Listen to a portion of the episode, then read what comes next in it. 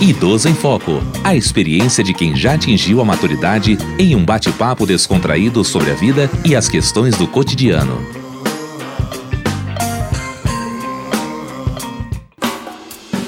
Olá, eu sou Diva Pérez. Eu sou a Aline da Flon e começa agora o Idoso em Foco.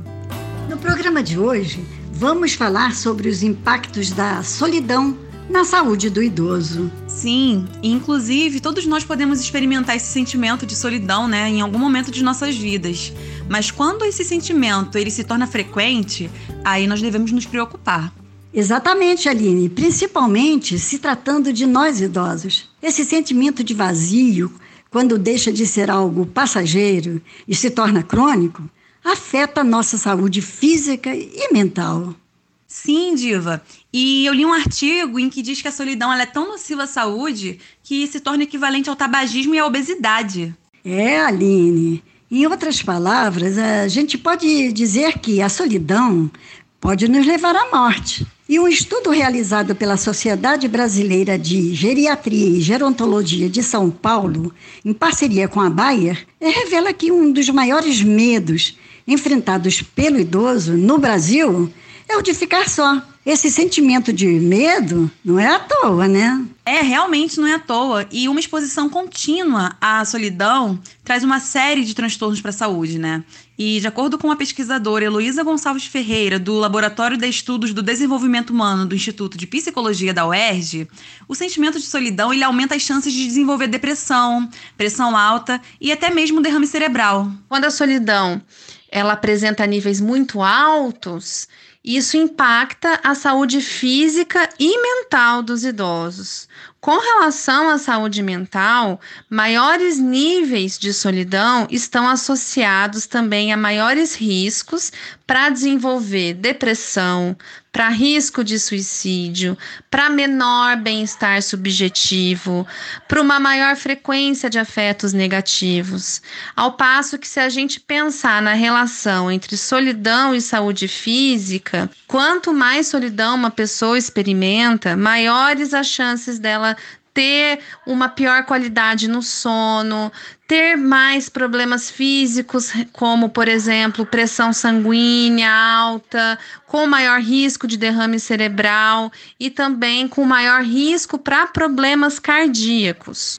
É importante dizer que, além dessas doenças mencionadas, uma pesquisa holandesa aponta que a solidão também está associada ao desenvolvimento de doenças neurodegenerativas, como Alzheimer e outras demências. Sim, Diva, são diversos os efeitos e as principais causas atribuídas ao sentimento de solidão na terceira idade têm relação com a aposentadoria, com o luto e com o abandono familiar. É verdade. E a pesquisadora também conversou com a gente a respeito de uma dessas causas, e começando pela aposentadoria, segundo a especialista, ela provoca a perda de conexões sociais, o que contribui para o surgimento do sentimento de solidão. Porque o idoso está deixando a vida de trabalho e a vida do trabalho também representa oportunidade de conexão social. Então, ao se aposentar, o idoso também vai perder conexões sociais.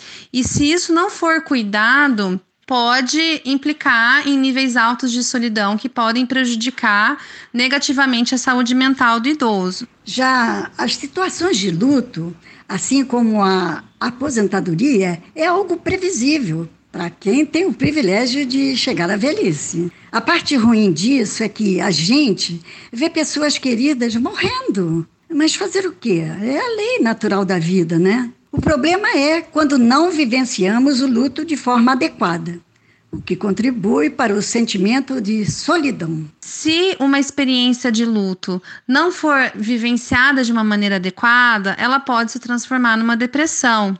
Então, mais uma vez, o idoso precisa cuidar de restabelecer novas conexões sociais diante desses eventos esperados, como a aposentadoria e a perda de um ente querido. Diferentemente da aposentadoria e do luto, a situação de abandono ela não é algo previsível, né? Nem natural na etapa do envelhecimento. E segundo a pesquisadora, esse fator inesperado ele traz impactos ainda maiores para a saúde mental do idoso. Esses eventos que não são tão esperados para acontecer nessa etapa do desenvolvimento, mas ainda assim acontecem, eles vão impactar muito mais a saúde mental. E aí o idoso está muito mais em risco, por exemplo, numa situação de abandono do que numa situação de aposentadoria e de luto. E é importante dizer que o abandono não é só o financeiro. Não é só deixar o idoso em uma clínica de repouso e nunca mais visitar. O abandono também pode ser afetivo. Acontece quando os filhos, netos, enfim, parentes próximos não procuram interagir emocionalmente com o idoso. E isso é muito triste. E toda essa situação de abandono me faz pensar muito sobre aquela famosa frase dita mulher que vai de encontro à maternidade compulsória, né? Quem é que vai cuidar de você na velhice? E então a gente observa que nem sempre ter filhos é a garantia de uma velhice menos solitária, né? E a antropóloga e escritora Miriam Goldenberg, em um dos seus estudos, ela fala que muitas mulheres afirmam que investir em amizades é a melhor opção de companhia e cuidados na velhice. Sim, Aline, é verdade. Investir em amizades, em afeto mútuo é fundamental. Mas, além disso, existem outras formas de combater esse sentimento de solidão, como, por exemplo, investindo em interações sociais, cursos, trabalhos voluntários, atividades físicas em grupo e por aí vai. Sim, Diva. Essas opções são excelentes, mas infelizmente nesse contexto de pandemia, essas atividades elas ficaram suspensas, né, prejudicando essa interação social do idoso. Sim, isso é verdade.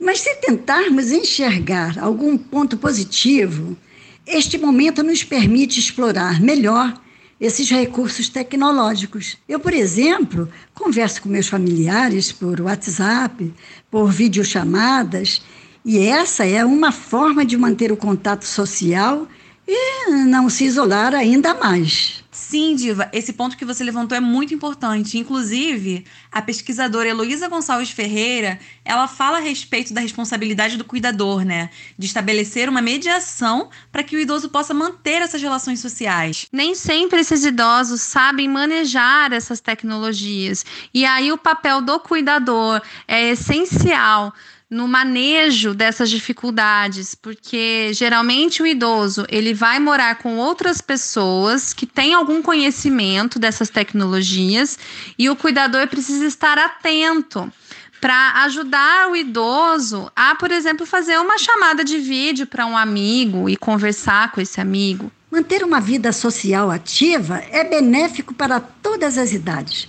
mas para nós idosos é essencial. Mas Aline, o nosso programa chegou ao fim e foi um prazer imenso bater esse papo com você. O prazer é todo meu, Diva. E aos nossos ouvintes, muito obrigada pela audiência e até o próximo Idoso em Foco. Idoso em Foco. Produção Rádio Erge. Realização Centro de Tecnologia Educacional CTE.